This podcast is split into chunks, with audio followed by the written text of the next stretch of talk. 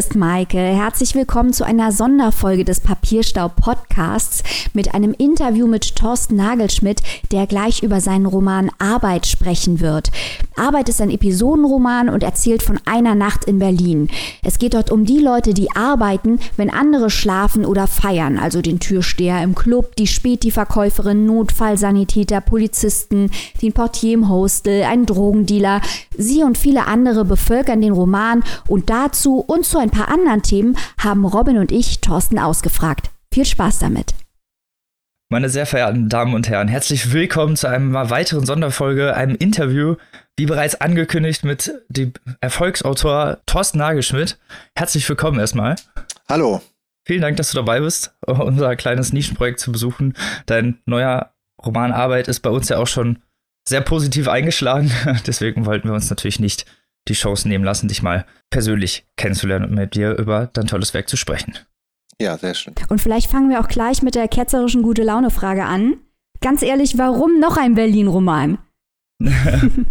warum noch ein Berlin-Roman? Oh, ja, weiß ich nicht. Irgendwo müssen diese Bücher ja spielen, ne? Stimmt. Aber warum nicht Münster oder Saarland oder? Ich habe äh, tatsächlich zwischendurch mal während der Arbeit an Arbeit war ich mal der festen Überzeugung, dass das Buch Frankfurt am Main spielen müsse. Aha weil ich das äh, die viel interessantere Stadt fand zwischendurch. Und ich finde es auch tatsächlich eine sehr interessante Stadt, Frankfurt am Main. Was da so los ist, was sich da so bald äh, auch dieses, dass sie dieses klassische Rotlicht-Bahnhofsviertel noch haben, was irgendwie vor ein paar Jahrzehnten äh, noch so, so gang und gäbe war in deutschen Großstädten und dann so nach und nach ausgestorben ist oder weggentrifiziert wurde. Und dann ist mir aber doch aufgefallen, dass dieser Text, den, äh, an dem ich da dran war, dass der tatsächlich in Deutschland wirklich eigentlich nur in Berlin spielen kann, bei dem, was da so aufeinander prallt. Was uns ja sehr gut gefallen hat an dem Roman, also eines der Dinge, die uns sehr gut gefallen haben, war, dass er sich so realistisch liest. Also diese ganzen Berlin-Stereotype, die uns in den meisten Berlin Roman so auf die Nerven gehen, die kommen dort ja überhaupt nicht vor. Er bildet ja sehr realistisch ab, was äh, dort passiert. Denkst du wirklich, das ist in anderen Städten anders oder inwiefern würdest du sagen, als jemand, der jetzt in Berlin wohnt, im Gegensatz zu uns, äh, dass dieses spezifische, realistische Berlin-Feeling in dem Roman eingefangen ist? Oh, das kann ich gar nicht so richtig beurteilen. Es gibt mit Sicherheit auch Seiten äh, an Berlin oder auch interessante Seiten an Berlin, die in meinem Buch keine Rolle spielen. Also das, äh, den Anspruch hat dieser Roman nicht irgendwie ein allumfassendes Berlin abzubilden.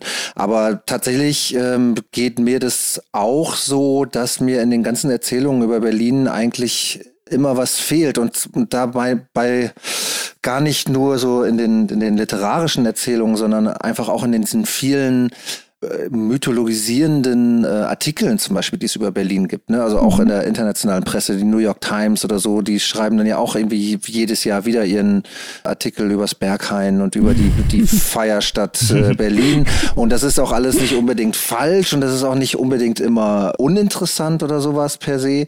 Aber irgendwann ist mir schon aufgefallen, dass diese ganzen Texte sich dann doch sehr ähneln und ähm, dass da immer so die gleichen Menschen eigentlich zu Wort kommen oder, oder porträtiert werden. Und das, das fand ich dann halt auch langweilig und habe gedacht, da ist doch noch, da muss doch noch mehr sein. Du gibst ja auch Einblicke in ganz spezifische Tätigkeitsfelder. Also die Sanitäter, die Polizisten, der Portier in dem Hostel. Wie hast du das denn recherchiert? Ach, sehr unterschiedlich. Vor allem habe ich einfach mit sehr, sehr vielen Menschen gesprochen, also äh, aus den unterschiedlichen Berufsgruppen. Ich habe ein paar Sachen selbst gemacht, also äh, Nachtschichten in einem Hostel äh, mal so gekloppt oder ich war mit einem Mitarbeitern der BSR, der Berliner Stadtreinigung, auf einer Kehrmaschine unterwegs, ähm, stand an verschiedenen Clubtüren und habe so getan, als würde ich da arbeiten. Also tatsächlich äh, teilweise auch wirklich so undercover-mäßig. Äh, das klingt nach einem Riesenspaß.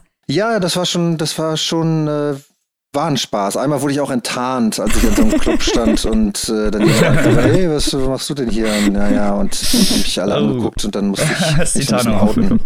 Ja. Ja, gerade wenn du es erzählst, dass du bei der Recherche so viel auch äh, wirklich äh, mittendrin gesteckt hast und wirklich am, am Kern ge äh, gearbeitet hast, um dann äh, wirklich auch was mitzubekommen. Welche Geschichten, die du vielleicht da erlebt hast, haben es vielleicht dann nicht ins Buch geschafft. So, da wird wahrscheinlich auch was zusammengekommen sein, was dann vielleicht auch nicht verarbeitet wurde, oder?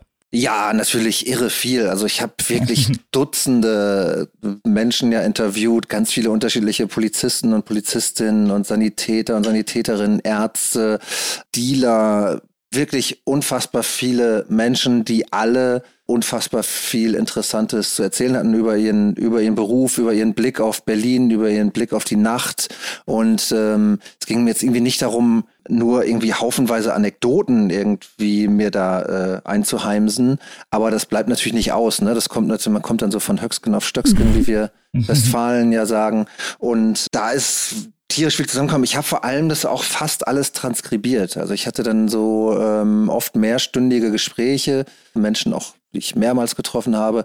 Und auch wenn ich manchmal nur so ein paar Informationen wollte, die ich mir dann schon parallel auch irgendwie in mein Notizheft geschrieben hatte, bin ich trotzdem fast immer dazu übergegangen, nachher die kompletten Gespräche noch zu transkribieren, was natürlich eine wahnsinnige Arbeit ist, weil zumindest ich für mhm. so ein, weiß nicht, zweistündiges Gespräch dann oft irgendwie sechs Stunden brauche, um es abzutippen. Und habe dann aber auch oft gemerkt, dass genau da eigentlich immer die interessanten Sachen dann zusammengekommen sind. Also irgendein Nebensatz, irgendeine Formulierung, nach, von der ich dachte, okay, das ist, das trifft genau das, was ich hier suche.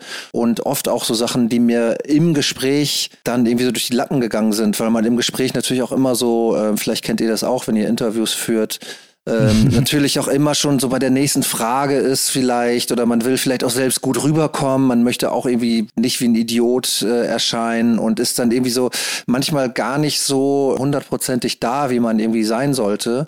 Und das fand ich dann schon so sehr interessant. Beziehungsweise ist es aber eine Sache, die mir bei meinem äh, letzten Buch schon aufgefallen ist, weil ich da auch sehr viele Interviews geführt habe und dann eigentlich bei der Arbeit jetzt an, an diesem Roman eigentlich auch schon wusste, dass das meine Herangehensweise sein wird. Ja, so kann man sein Gedächtnis natürlich auch noch mal gut auffrischen, in dem Sinne. Wenn du jetzt schon sagst, du hast recherchiert und du hast mit den Leuten gesprochen, wie offen warst du denn mit dem, was du machen möchtest? Hast du denen das wirklich gesagt, dass es für dein Buch ist? Oder hast du das erstmal irgendwie so als journalistische Arbeit oder als persönliche Arbeit fragmentiert, sodass die vielleicht ein bisschen offener reden? Oder warst du da von Anfang an, hast du mit offenen Karten gespielt? Nee, ich habe immer äh, gesagt, was ich machen will. Und es war dann halt manchmal auch so, ähm, dass es erst so eine gewisse Gefang Befangenheit halt gab, ne, dass jemand gedacht hat, okay, was, was will der jetzt? Ne? Das hat natürlich auch immer so was Vampirmäßiges. Also ich komme da an und saug die Leute so aus, saug alles aus denen raus und wenn sie dann leer und ausgeblutet sind, äh, interessieren sie mich nicht mehr und ich mache mit dem Kram was ich damit machen möchte. Diesen, dieser Aspekt spielte halt mit rein, den habe ich auch mit thematisiert in einem Kapitel des Buches.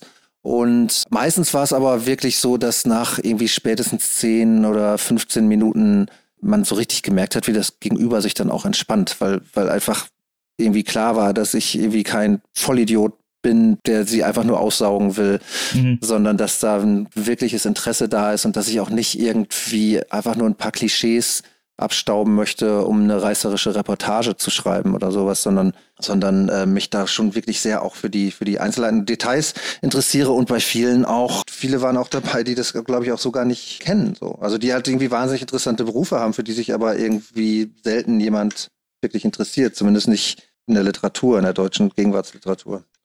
Du hast eben schon dein Vorgängerbuch angesprochen, Der Abfall der Herzen. Das Interessante dort aus meiner Sicht war ja, dass ähm, wahrscheinlich auch die Interviews, die du geführt hast, in deine eigene Vergangenheit gingen und auch ein Stück weit dann natürlich über, über dich selbst, über die Milieus, in denen du dich aufgehalten hast. Und hier bist du ja eingetaucht in, korrigier mich, wenn ich falsch liege, Milieus, die dir vielleicht nicht so bekannt waren aus deinem eigenen Umfeld oder deiner eigenen vorherigen Erfahrung. Wie hast du es denn geschafft, diesen Ton rüberzubringen? Denn was uns auch besonders gut gefallen hat, wir haben das in der Folge auch mit Clemens Meyer zum Beispiel verglichen, ist, dass diese Berufe, die normalerweise nicht so stattfinden in der Literatur, realistisch und wahrhaftig und auch mit Würde abgebildet werden. Dafür ist es ja wichtig, den richtigen Ton zu finden. Wie hast du das gemacht?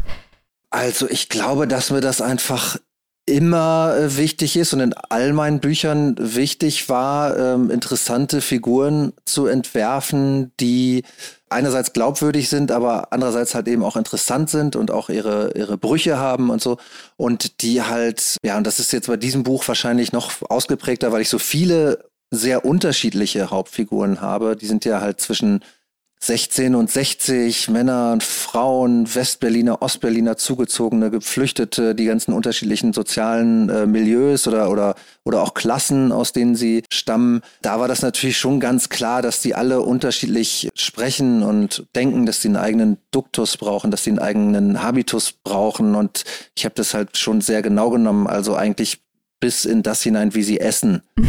Also, dass es für mich ganz klar ist, dass ich über den Schüngelmann irgendwie total viel erzählen kann über die Art, wie er seine Salami isst und über Anna, die Späti-Besitzerin, die halt für mich so Klassenflüchtling von äh, nach unten ist, ne, die eigentlich aus einem sehr ähm, bürgerlichen Elternhaus kommt und in einer Agentur gearbeitet hat und dann irgendwann ihren Späti aufgemacht, dass da dann auch ganz viel über weiß nicht, natürlich ähm, ist sie eine Quiche Lorraine, wenn sie in der, wenn sie in Mitte Tee trinkt und die Zeitung liest. Also genau, das sind halt so diese, diese kleinen Sachen, die, glaube ich, bei denen man natürlich viel falsch machen kann, wenn man sie nicht wertschätzt, mhm. wirklich, aber die mir persönlich auch wirklich am meisten Spaß machen. Das dauert lange und da sind oft irgendwie so knifflige Stellen, wo ich selber noch merke, nee, das, das stimmt hier noch nicht ganz das schreibe ich nicht einfach so runter, sondern das, das dauert manchmal Monate, bis, bis es dann wirklich passt und immer wieder neu überarbeiten, überarbeiten, überarbeiten. Aber das ist auch tatsächlich der Teil an der Arbeit, der mir am meisten Spaß macht.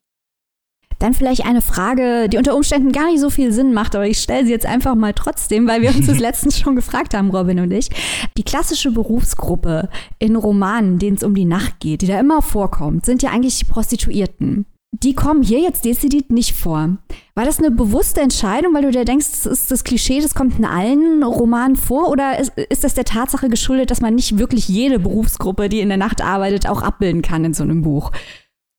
Ja, interessante Feststellung. Es ist tatsächlich beides. Ich habe natürlich auch dran gedacht und es gab eine Szene, wo der Taxifahrer ähm, Heinz-Georg Bederitzky, wo er an der Kurfürstenstraße ähm, langfährt, das ist so ein wirklich alteingesessener Strich, den es, glaube ich, seit über 100 Jahren äh, gibt hier in Berlin-Schöneberg. Und ich habe dann gedacht, wenn er da langfährt und wenn das also sozusagen aus seinem Blick thematisiert wird, dann braucht diese in Anführungszeichen Berufsgruppe oder irgendein Vertreter, eine Vertreterin dieser Berufsgruppe auch wieder ein eigenes Kapitel, weil ich das halt mir so ein bisschen zur Aufgabe gemacht habe, dass ne, mhm. die alle auch dann irgendwie nochmal eigen auftauchen. Und dann war das tatsächlich so, dass mich das nicht so wahnsinnig interessiert hat, vielleicht, wie manche andere Berufe. Genauso wie ihr sagt, weil sie schon, weil sie mir so ein bisschen auserzählt vorkommen, weil das oft natürlich schon ein Sujet gewesen ist in, in der Literatur und in Filmen und so weiter. Und zum anderen auch, weil sich bei mir dann am Ende alles so ein bisschen kristallisiert auf einer Straße in, in Kreuzberg, auf der Schlesischen Straße. Und da spielt jetzt Prostitution eigentlich keine Rolle. Mhm. Also war das so ein bisschen mit Setting, so das, also beides zusammen sozusagen. Genau, also ich glaube, wenn es irgendwie einen Straßenstrich gäbe, da in, in, in, diesem, in dieser Gegend, bei der sich bei mir dann alles so irgendwann hin verlagert, das spielt ja nicht nur da, aber im Laufe der Nacht irgendwann ähm, geht es mehr und mehr dahin. Wenn es da irgendwo einen Straßenstrich gäbe, dann hätte ich, glaube ich, schon das Gefühl gehabt, dass das auch irgendwie mit vorkommen muss, aber so passt es dann. Es gibt ja auch noch ein paar andere irgendwie Nachtberufe, die nicht vorkommen. Ja. Es ist nicht das Einzige. Das wäre ein ganz schön dickes Buch geworden. Eben. Ja, das hätte man wirklich, also es hätte, es hätte leicht ein viel dickeres Buch sein können, ja. Ja, was wir uns teilweise gefragt haben, wir hatten einige Charaktere so ein bisschen als Schelm-Charaktere eingeordnet, so äh, den Drogendealer Flex zum Beispiel, äh, Flix meine ich, und auch so ein bisschen die Buchhändlerin. Als was für Charaktere? Als Schelm-Charaktere. Ach so. Die so ein mhm. bisschen, die so ein bisschen, ja, bisschen drüber sind, aber extra gewählt. So hast du das extra gemacht oder äh, du hast ja vorhin schon gesagt, du hast sie äh, relativ real porträtiert. Ist das vielleicht so eine Sache, die vom subjektiven Standpunkt der Gesellschaft aus porträtiert wird, so dass man dann selber vielleicht denkt, das sind Schelm-Charaktere und gar nicht halt weiß, dass das vielleicht so wirklich ist? Da habe ich ehrlich gesagt noch nie drüber nachgedacht mir war das auch gar nicht so bewusst, dass es diesen äh, Term unbedingt gibt, Schelm-Charakter. Also kann mit dem Begriff des Schelms natürlich was anfangen und der ist mir auch durchaus ähm, sympathisch, aber so, so analytisch bin ich da tatsächlich äh, in diesem Fall nicht rangegangen. Okay, war das vielleicht über unsere Überkomposition da. Apropos Komposition, äh, wie schwierig war das denn auch das Ganze überhaupt, das Plotting halt, wenn, wenn man die Charaktere so äh, zusammenführen will und gerade auch, weil die ja immer wieder miteinander auch auftauchen und sich gegenseitig immer mal wieder finden und sehen und kennen auch. Genau, wie schwierig war das da, der, auch den Überblick zu behalten über diese ganze, über das ganze Buch? Ja, das war schon eine ganz interessante Entwicklung, weil ich das Buch eigentlich anders angelegt hatte. Es war ursprünglich mal wirklich chronologisch erzählt. Also es spielt ja innerhalb von zwölf Stunden, eine Freitagnacht Ende März, wenn die Nächte genauso lang sind wie die Tage. Und es spielt halt genau in den zwölf Stunden zwischen Sonnenuntergang und Sonnenaufgang. Und ähm, so war das ursprünglich auch mal angelegt, dass es chronologisch erzählt wurde. Es ging um 18 Uhr, weiß nicht, 18 Uhr 9 oder sowas los mit irgendwie dem Taxi Taxifahrer Bederitzky, der da irgendwie am Teich sitzt und noch eine Zigarette raucht vor der Schicht. Und dann kamen so nach und nach die Figuren hinzu. Manche dann halt erst äh, sehr viel später. Der Türsteher Ten zum Beispiel kam dann halt wirklich erst um kurz vor 0 Uhr. In der Mitte dann ungefähr des, des des Romans irgendwie dazu, wo er seine Schicht beginnt. Und da war ich eigentlich schon ziemlich weit. Ich hatte eigentlich das Gefühl, ich habe das meiste schon geschrieben und irgendwas daran hat mich aber nicht so überzeugt. Dieser, ich hatte das Gefühl, dass er müdet so ein bisschen, diese ganzen Sprünge zwischen den Figuren immer. Ich hatte halt ein großes Vorbild bis zu dem Zeitpunkt und das ist ein Roman von äh, John Dos Passos, Manhattan Transfer, großer Klassiker mhm. von äh, 1925. Und der wird ähnlich erzählt. Also eben chronologisch, das ist nicht eine Nacht, sondern da sind es mehrere Jahrzehnte sogar. Aber da tauchen auch die ganze Zeit irgendwelche Figuren auf und verschwinden teilweise wieder. Man glaubt, es ist eine Hauptfigur und dann auf Seite 100 stirbt sie plötzlich und taucht nie wieder auf. Und da sind überall so lose Fäden, die dann teilweise miteinander verwoben werden und teilweise aber auch nicht. Und das fand ich eigentlich total toll. Ich habe den Roman vor ein paar Jahren zum ersten Mal erst äh, gelesen und das hat mich wahnsinnig beeinflusst und ich habe dann schon gedacht, ich mache sowas ähnliches, aber verdichtet eben auf diese eine Nacht. Und ja, habe das dann halt eben auch so gemacht und irgendwann gemerkt, irgendwas daran stört mich und äh, dann habe ich halt probiert, wie es wäre, jeder Figur ihr eigenes Kapitel zu geben. Und das war natürlich schon ein krasser Schritt, weil ich eigentlich ein fast fertiges Buch so mehr oder weniger nochmal neu schreiben musste. Und manche Sachen haben auch nicht mehr funktioniert, ne, die vorher irgendwie super funktioniert hatten. Mhm. Aber andere Sachen haben auf einmal komplett Sinn gemacht für mich. Es gab sogar irgendwie so Cliffhanger und es gab so Überschneidungen, die ich interessant fand oder Sachen, wo man die vielleicht erwartet hat, dass das jetzt passiert und es wird dann so unterlaufen und passiert dann eben nicht. Zumindest in meinem Kopf jetzt, äh, der ich die Geschichte mhm. da ja schon ziemlich gut kannte. Und das war dann super. Eine Sache hat für mich dann nicht funktioniert und das war der Taxifahrer. Und deswegen ist es jetzt die einzige Figur, die nicht eher eines Kapitel hat, sondern der fährt jetzt quasi so durch den Roman ähm, chronologisch. Aber das, das war eine tolle Idee und so kriegt man das. Also bei mir ist halt total viel beim Schreiben Trial and Error. Ich das war schon immer so. Das war äh, auch beim Songtexte schreiben früher oder so. Und das macht mich manchmal wahnsinnig, weil das wahnsinnig viel Arbeit ist und ich immer denke, andere kommen da viel leichter hin. Und man müsste sich einfach nur mal einen Plan machen, dann könnte man sich so wahnsinnig viel Aufwand halt sparen. Aber letztendlich ist es halt so, wie es für mich funktioniert und wie das für mich auch, glaube ich, irgendwie interessant bleibt. Dass ich mich selbst überraschen kann irgendwie beim Schreiben.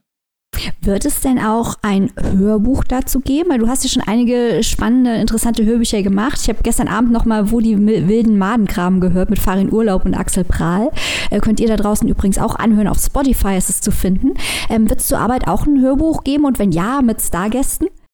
Ähm, leider ist bisher nichts geplant. Ich hatte eine, ich hatte schon mal eine Idee, das zu machen. Ich würde gerne eins machen. Ich hatte auch die Idee, dass ich, ich weiß gar nicht, ich habe glaube ich zwölf Hauptfiguren oder 13 im Buch, dass die jeweils einen eigenen Sprecher kriegen. Ja. Ich würde natürlich eine Figur übernehmen. Ich kann mir natürlich Axel Prahl zum Beispiel auch total gut als irgendwie Taxifahrer Bederitzky oder als Polizist Schüngelmann oder so vorstellen. Ich glaube, da hätte man schon was Tolles machen können. Das Problem ist so ein bisschen, keine Ahnung, vielleicht passiert es ja noch, aber das Problem ist, äh, Hörbücher sind zu machen, das ist nicht einfacher geworden durch Spotify und so weiter. Also seitdem halt wirklich niemand mehr CDs kauft und nicht mal mehr irgendwie Downloads gekauft werden, sondern alle nur noch streamen, ist es natürlich schwieriger geworden und so eine Hörbuchproduktion von so einem 330 Seiten langen Roman, das ist nicht ohne, ne? das ja. kann man sich ja vorstellen. Also bei meinem letzten Buch, Der Abfall der Herzen, war das schon so, Da gab es ein Angebot, ein Hörbuch zu machen, aber eben um die Hälfte gekürzt, sodass es auf sechs CDs passt. Oder fast die Hälfte gekürzt. Und dann habe ich gesagt, das kann ich nicht machen. Also das kann ich einfach als Künstler nicht, ich kann nicht mein Buch um die Hälfte kürzen. Dann würde ich, damit würde ich ja sozusagen behaupten, die, also die Hälfte hätte man auch weglassen können, ja. sozusagen. Ja. Und ähm, dann habe ich halt gesagt, wisst ihr was, ich mache das jetzt einfach selbst, habe in, in Berlin in einem Sprecherstudio produziert und äh, das äh, Grand Hotel van Kleef, alte Freunde von mir aus äh, Musikzusammenhängen, haben das rausgebracht. Verdient hat da keiner von uns einen Cent dran. Ähm, bis, mhm. bis heute nicht. Und wenn ich jetzt diese Idee, die ich mit Arbeit hatte, das ist, glaube ich, eine gute Idee, aber das war bei Abfall der Herzen nur durch totale Selbstausbeutung möglich und das könnte man jetzt hier nicht machen. Ich gehe ja nicht zu Axel Prahl und sage, hier, mach mal. Gibt's, gibt's aber nichts. Ja. ja. ja, das ist natürlich schade, dass das dann so. Ich weiß nicht, wenn es ein totaler, ähm, man kann das auch immer noch machen. Das ist ja nicht wichtig, dass es unbedingt jetzt zeitgleich rauskommen muss. Es gibt ja auch Hörbücher, die erscheinen ein bisschen später. Bei Wo die wilden Maden graben war das übrigens genauso. Da ist, glaube ich, das Hörbuch sogar zwei Jahre später oder so äh, erschienen. Und das hatte ich auch selbst produziert. Also das habe alles, habe alles ich gemacht, auch die Teile mit Axel Prahl und Farin Urlaub. Und habe dann einen Verlag gefunden, der Lust hatte, das zu machen, was natürlich auch bestimmt mit an diesen großen Namen äh, lag, die ich da hatte. Von daher, keine Ahnung, wenn, wenn jemand zuhört und das machen will, also ich wäre dafür äh, bitte, zu haben. Das. Also wir wären ja. dafür, bitte, liebe Leute, produziert das, wir wären direkt dabei. Wäre die nächste Frage halt auch, wenn du auch über deine früheren Romane sprichst, wie ist denn das, der Gegensatz oder der Kontrast zu der Veröffentlichung zu anderen Romanen? Ist das dann jetzt ist man dann schon so ein alter Hase, wo das dann schon so Routine wird, so Alltag irgendwie? Oder ist es jedes Mal so, so ein bisschen neu, ein Schätzchen, so ein Baby auf den Weg zu bringen, so seinen neuen Roman und dann wartet man erfreulich die Rezension ab? Also ich finde es jedes Mal wieder toll. Also das für mich hat sich das überhaupt nicht abgenutzt. Seit ich das erste Mal eine Vinyl-Schallplatte in der Hand gehalten habe, wo was von mir drauf war. Das war damals so ein, so ein Sampler, so ein Punk-Sampler, Punk wo irgendwie drei Songs von meiner Band vor Muff Potter sogar noch drauf war und dann die irgendwie die, das, das, das erste Muff Potter Album und dann irgendwann das erste Buch und so. Also ich finde es immer wieder den besten Moment, das dann wirklich in der Hand zu halten. Und bei diesem Buch jetzt auch ganz besonders, weil ich halt ähm, dreieinhalb Jahre dran gearbeitet habe. Also ich habe schon äh, dran gearbeitet, bevor der Abfall der Herzen rauskam. Und dann bin ich eben auch also ich finde Haptik, das ist auch immer noch the shit so für mich, ne? Also ja, ja. Ähm, äh, ich bin halt wirklich dieser klassische Typ, Platten, Vinylplatten, Bücher, ich habe auch eine Polaroid-Kamera. Also ich bin halt irgendwie dieser, dieser Haptik-Typ, der dann so etwas, was so oft als Retro bezeichnet wird, aber was aber mit Retro, glaube ich, überhaupt nichts zu tun hat, sondern wirklich mit Sinnlichkeit was zu tun hat. Und ich finde dieses Buch halt, ich habe es hier gerade in der Hand, ähm, ich finde halt auch, dass es sehr schön geworden ist. Das Cover hat eine liebe Freundin von mir gemacht und das Coverfoto hat eine andere liebe Freundin von mir gemacht. Ähm, also ich mische mich da auch immer wirklich sehr ein, glaube ich, mehr als manche andere Schriftsteller habe ich, zumindest wird mir das so zurückgespiegelt von meinem Verlag, die sagen, andere seien da einfacher. Ähm, aber das ist mir halt einfach wichtig und ich finde es toll und mich, mich macht es halt wirklich total glücklich, wie dieses Buch aussieht und wie es sich anfühlt. Also als wir es zugeschickt äh, bekommen haben, das Buch, ähm, haben wir es auch aufgemacht und haben dann gleich per WhatsApp Fotos hin und her geschickt. Das Buch ist so schön, es hat sich gelohnt. Ach, wirklich? Ja, ja. Ja. ja. Auch das ist sehr mhm. schön. Ja, das freut mich. Wir haben auch direkt gesagt, sehr fotogen für uns ist dann natürlich auch sehr wichtig für Instagram und so, aber ja, wir haben uns sehr gefreut. Mhm. Ja, Wirklich cool. schönes Buch. Du hast ja später noch im, in diesem Jahr noch eine Lesung mit Irvin Welch zusammen. Mhm. Über die Hosen der Toten. Äh, ja, ein bisschen Trainspotting am Feiern. Ähm, wie geil ist das? Ich meine, wie cool ist das, mit Irvin Welch überhaupt schon zusammen eine Lesung zu haben? Ich meine, geht da nicht so ein Traum in Erfüllung? Ich war ja schon öfter mit ihm auf Tour. Ich, ich kenne den, ja. ich kenn den ja mittlerweile ganz gut, weil ich irgendwann mal so der Schottenbeauftragte beim Heine Verlag geworden bin. Also es fing an mit Lesungen mit John Niven bei seinem, zu seinem zweiten Roman, wo sie mich gefragt haben, ob ich da die, so die, die, die Moderation und die deutschen Passagen übernehmen könnte. Und seitdem war ich habe ich jeden Auftritt, den John Niven in Deutschland gemacht hat, äh, mit ihm gemacht, weil wir uns gleich sehr ineinander verliebt haben. Und ähm, kurz darauf kam dann auch schon irgendwie war ich dann auch schon mit, mit Irvin Welsh unterwegs, mit, mit Skag Boys damals, auch aus dieser Trainspotting-Reihe und dann nochmal mit einem anderen Roman von ihm, das, das Sexleben siamesischer Zwillinge. Ah. Kann das Ja. sein? Ja. Ja. Und dann nochmal mit äh, David Ross, auch ein schottischer Autor, der auch beim Heine Verlag Bücher veröffentlicht hat. Das heißt, irgendwie war ich auf einmal für diese ganzen Schotten da immer zuständig, wurde da immer gefragt und habe das natürlich, ähm, habe das auch immer gerne gemacht. Dieser Menschenschlag liegt mir sehr gerne oder zumindest bei diesen dreien auf jeden Fall eine große Gemeinsamkeit, dass sie halt so so dieser, dieser Working Class Background, dieses sehr exzessive Fluchen, diese sehr direkte Sprache, so kombiniert mit so einer totalen Herzlichkeit und, und Wärme, fand ich bei allen Also sind sie dreien. in echt auch so, ja? Ja, fand ich schon. Also ich, das macht wahnsinnig viel, viel Spaß. Und diese Lesung mit äh, Die Hosen der Toten, das, die wären jetzt eigentlich ja im, im März gewesen, rund um die Lit Cologne und um die äh, Leipziger Buchmesse. Das wurde dann ja alles abgesagt. Und jetzt wurde es halt verschoben auf den Herbst und sind nur noch drei statt fünf Auftritte, glaube ich. Aber dafür sind alle drei mit Irvin Welsh und John Niven. Wow. Das heißt, ähm, Hm. also das mag ich mir gar nicht vorstellen, wie das wird. Aber du hast es ja vorhin schon erwähnt, äh, auch kurz mit Muff Potter und so. Ich bin ja hier jetzt Münsteraner, muss ich natürlich jetzt die Frage stellen auch. Ne? Würdest du auch mal einen Roman äh, schreiben, der in Münster spielt oder der Charaktere aus Münster hat so? Oder wäre das irgendwie uninteressant? Nee, das wäre, nee, habe ich noch nie jetzt drüber nachgedacht, wirklich, aber warum nicht? Robin bietet sich direkt als Hauptfigur an. Nein, Ja. ich, bin, ich glaube, ich wäre keine interessante Hauptfigur. Nee, das wäre natürlich ein guter Grund für mich, äh, Zeit mal wieder da zu verbringen am Stück. Vermisst du denn in Münster zu sein oder bist du gefangen in den Großstädten?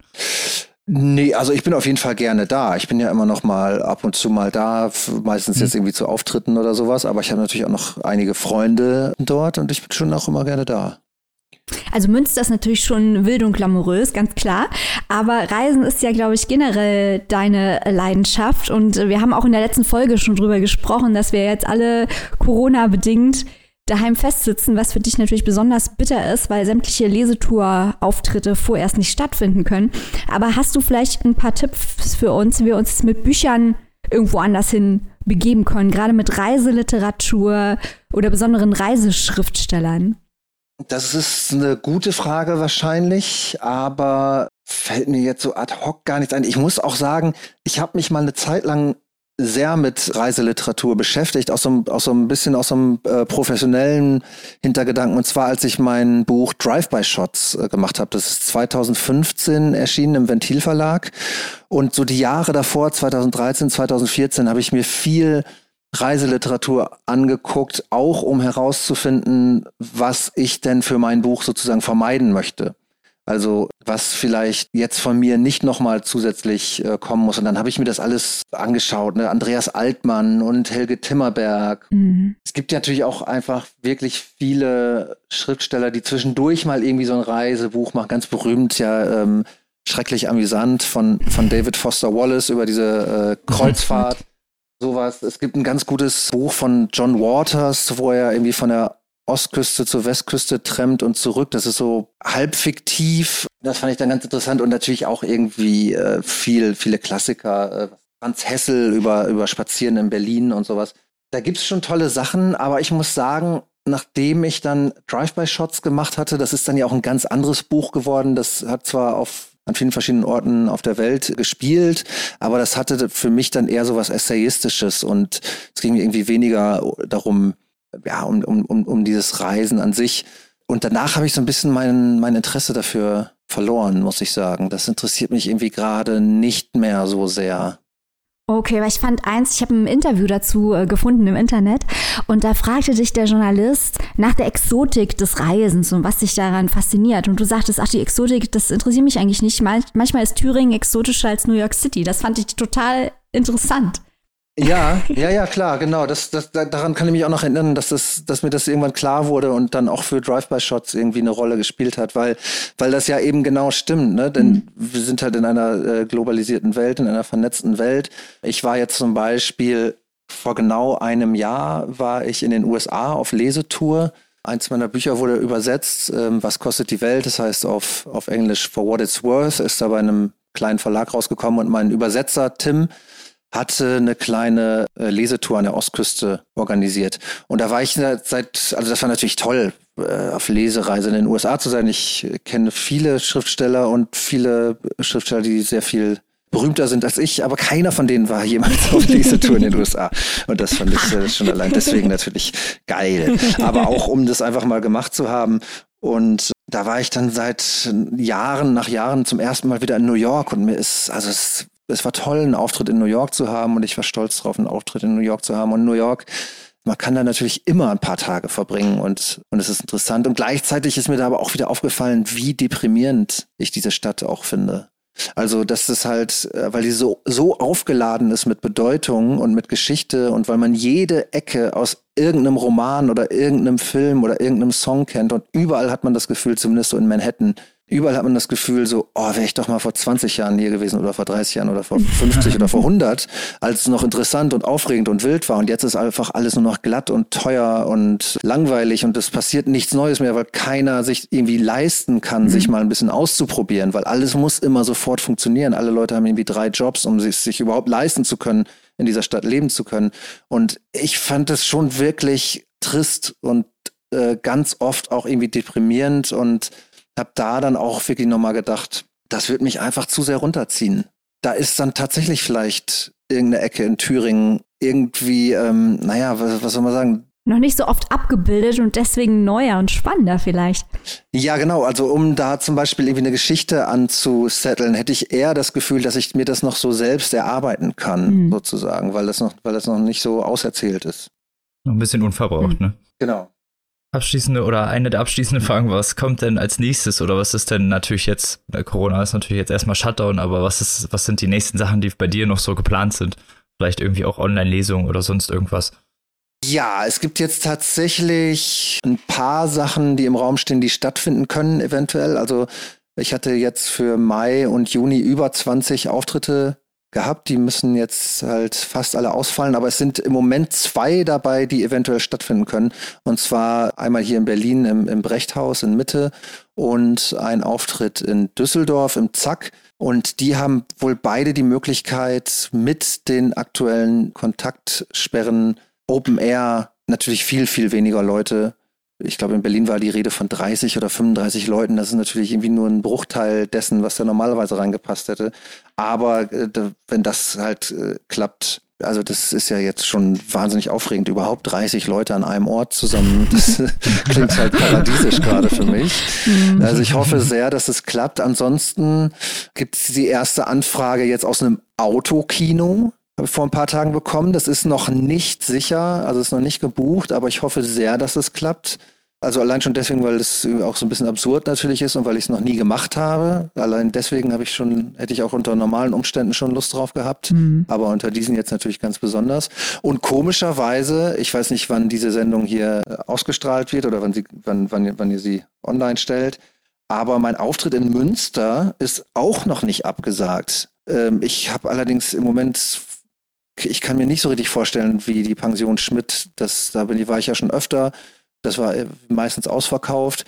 Weiß ich nicht so genau, wie das irgendwie funktionieren soll am, ich glaube, 7. Mhm. Juni oder so. Aber mal abwarten. Ähm, und der Rest, klar, geht halt irgendwie in den Herbst. Wir hoffen natürlich alle, dass es im Herbst dann auch stattfindet.